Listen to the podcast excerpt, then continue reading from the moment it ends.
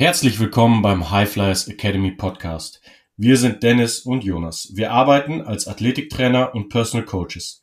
Wir glauben fest daran, dass wir Karrieren von jungen Athleten und Athletinnen ermöglichen, verbessern und verlängern können.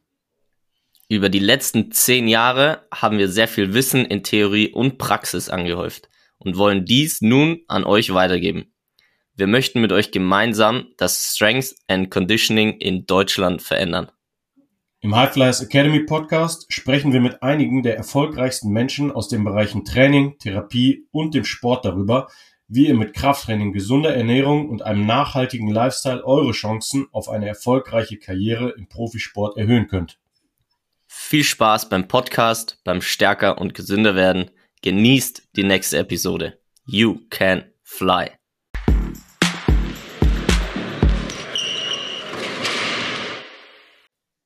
Da wir auch immer sehr auf eure Wünsche und Fragen eingehen, das ist natürlich wichtig, wir sind eine Community, wir wollen ja mit euch was verändern, äh, nehmen wir heute eine Frage auf von der lieben Lena. Die Lena spielt unter anderem Handball und äh, die Frage lautet, Dennis, es geht viel um Sprünge. Das heißt, wann baue ich Sprünge ein? Mache ich das nach einem schweren Krafttraining? Wie viele Wiederholungen mache ich da?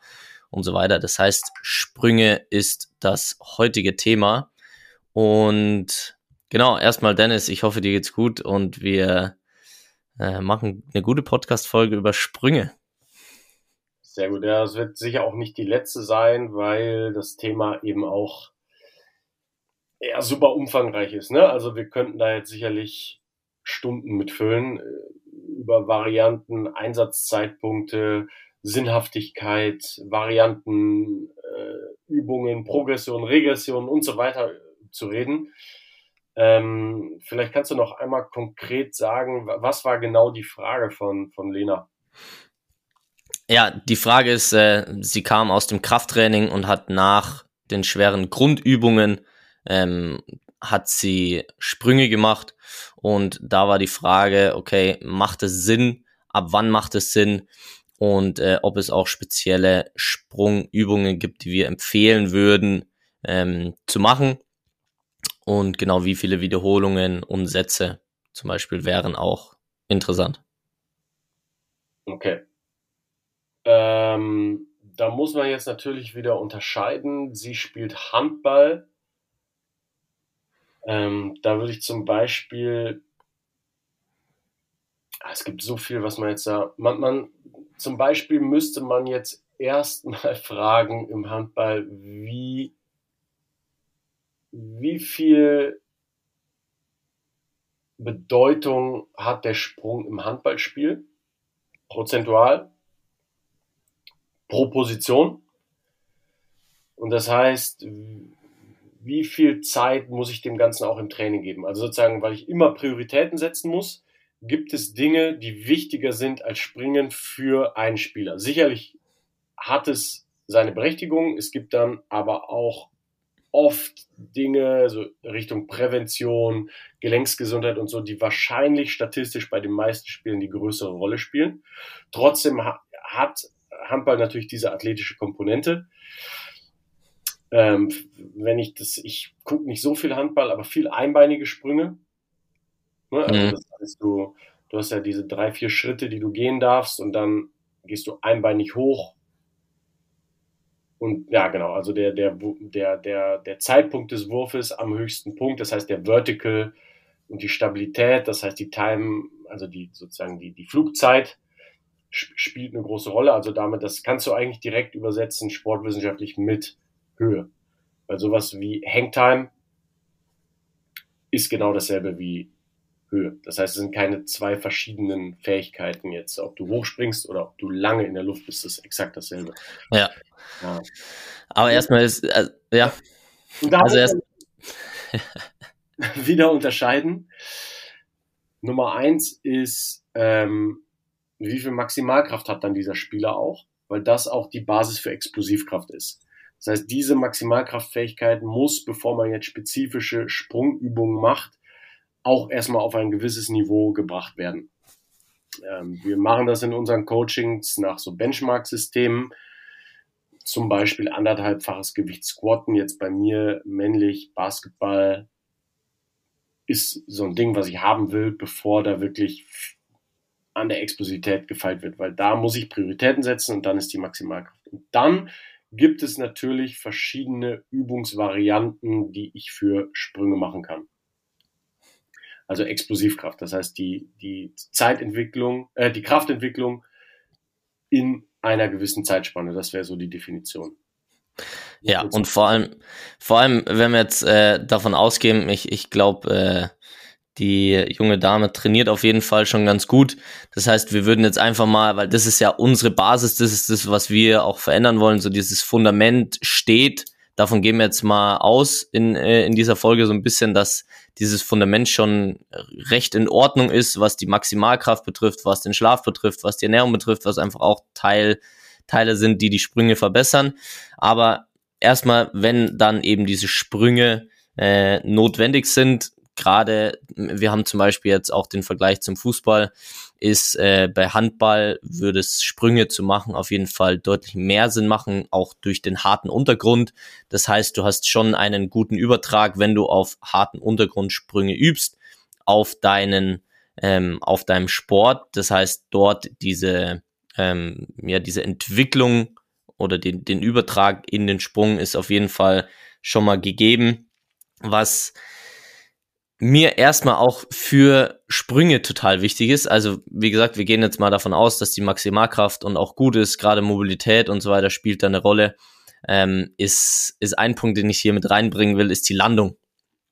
Und zwar habe ich von äh, Christian Thibodeau, äh, wer den kennt, ein sehr bekannter Trainer, auch gerade Hypertrophie und sowas macht er viel, aber ein sehr ja, bekannter Trainer und der hat auch mal gesagt, also bevor ich springen will, muss ich landen können. Und das ist ein, ein ganz wichtiger Punkt, finde ich auch. Wenn du die Landung nicht übst, kannst du dich auch nur bedingt explosiv nach oben drücken. So wie mache ich jetzt die Landung stabiler? Also da sind wir vielleicht auch beim exzentrischen Training und beim Krafttraining, die diese Stabilität eben unter hohen Lasten. Das heißt, wenn du von irgendwo runterspringst oder aus dem Sprint hochspringst, hast du hohe Lasten ähm, auf dein System, wo du absorbieren musst und dann auch wieder abgeben musst äh, wenn du hochspringen willst. Und da ist eben eine Landung zu üben, um diese Stabilität auch zu üben, ist erstmal total wichtig, weil es eben darum auch geht, diese Technik zu erlernen, wenn ich diesen Schritt auf dem Boden mache, ob das jetzt mit beiden Beinen ist, im Basketball zum Beispiel oder mit einem Bein, jetzt in unserem Fall im Handball, brauche ich diese Stabilität, um erstmal richtig landen zu können. Und wenn ich es verstanden habe, richtig zu landen, kann ich mich auch noch explosiver hochdrücken. Also das wäre natürlich die, das eine Szenario, ähm, beziehungsweise erstmal einfacher ähm, im Gym das zu üben, ob ich jetzt ähm, sozusagen einen Drop Jump mache, um diese Landung zu üben, also erstmal von irgendwo runterspringen von einer Box und stabil zu landen, ob das jetzt einbeinig ist oder beidbeinig ist, kommt natürlich auch auf das Level drauf an, ist die eine Sache, wo ich das erstmal üben kann. Dann ist es natürlich aber auch wichtig, im Sport das zu üben. Das heißt, wenn ich diesen Sport ausübe, weil es, ich glaube, da wird jeder mir zustimmen, wenn es ein Unterschied, ob ich von der Box runterspringe oder ob ich im Handball zwei Damen vor mir stehen und ich muss meinen Oberkörper noch rüberlehnen und springe dann nach oben, ist es definitiv eine andere ähm, Form der Landung, die ich, bevor ich den Sprung mache, als wenn ich von der Box runterspringe. Also das Thema Landung ist definitiv ein Punkt, der in Sprünge seinen Platz braucht. Ja, ja, und dann sagen wir, also was ich damit auch nur sagen wollte mit dem Intro, mir werden Sprünge zu häufig trainiert, weil ich immer denke, andere Sachen sollten wahrscheinlich 90 Prozent des Athletiktrainings äh, einnehmen. Trotzdem ja. gibt es natürlich Übungen und Übungsformen, die das trainieren. Ähm, um mal zwei, drei zu nennen. Nummer eins, was ich ganz gern mache, ist ähm, Komplextraining.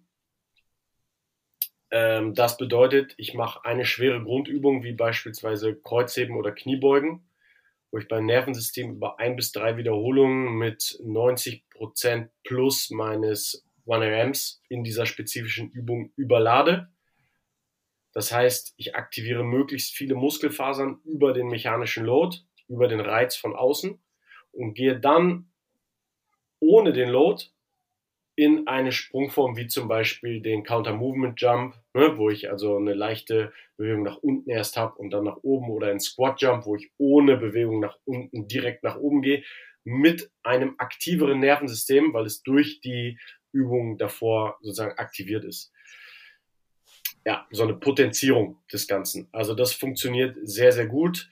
Ähm, ich mache das immer so, wenn ich, wenn ich über eine Maximalkraftphase komme, dann vielleicht mal so als Peak-Training für zwei, drei Einheiten lasse ich das Athleten auch machen, wenn Mobilität und Maximalkraft gegeben sind. Zweite Form, die ich ganz gern mache, sind sowas wie Broadjump-Varianten, wo ich fünf, sechs explosive Sprünge nacheinander habe. Oder sagen wir drei, vier, fünf, sechs. Also wie ein Weitsprung, wo du nach der ersten Landung direkt die Kraft wieder in den nächsten Sprung gibst. Also so Sprungkombinationen.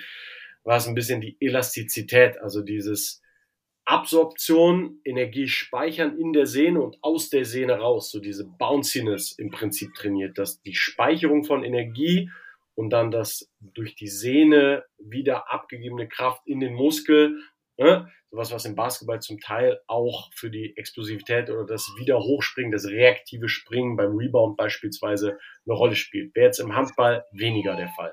Hm. Erklär mal kurz, wann wären Szenarien oder wie viele Sätze und Wiederholungen würdest du jetzt von, wenn du diese Elastizität trainieren willst, ähm, wie viel wären da sinnvoll jetzt in deinem Fall? Das ist während, während der Saison, Anfang ja. der Woche, Ende der Woche, wie viele Sätze Wiederholung? Ich würde es in unwichtigen Phasen der Saison machen, also jetzt nicht Richtung Postseason, wo du, wo du wichtige Spieler hast. Da äh, wäre es meiner Meinung nach zu spät, sondern ich würde diese bei, bei Spielern, die Zeit für Entwicklung haben, also die jetzt nicht alle drei Tage ein Spiel haben, sondern Zeit für Entwicklung. Also wenn du einmal die Woche ein Spiel hast, kannst du sowas vielleicht mal Mittwoch, Donnerstag als Einheit machen, weil von so solchen Sachen brauchst du Regeneration. Und wenn du dann 40 Minuten spielst, wäre es vielleicht auch nicht gut, aber wenn du nur 20 Minuten gehen musst am Wochenende, wird es für mich passen. Wenn ich sehe, jemand hat die Maximalkraft, es fehlt aber an Elastizität. Und dann wäre sowas wie Set Rep, was ich dann machen würde, wäre vielleicht fünf Sätze, und dann jeweils vier Sprünge und dazwischen relativ lange Pause.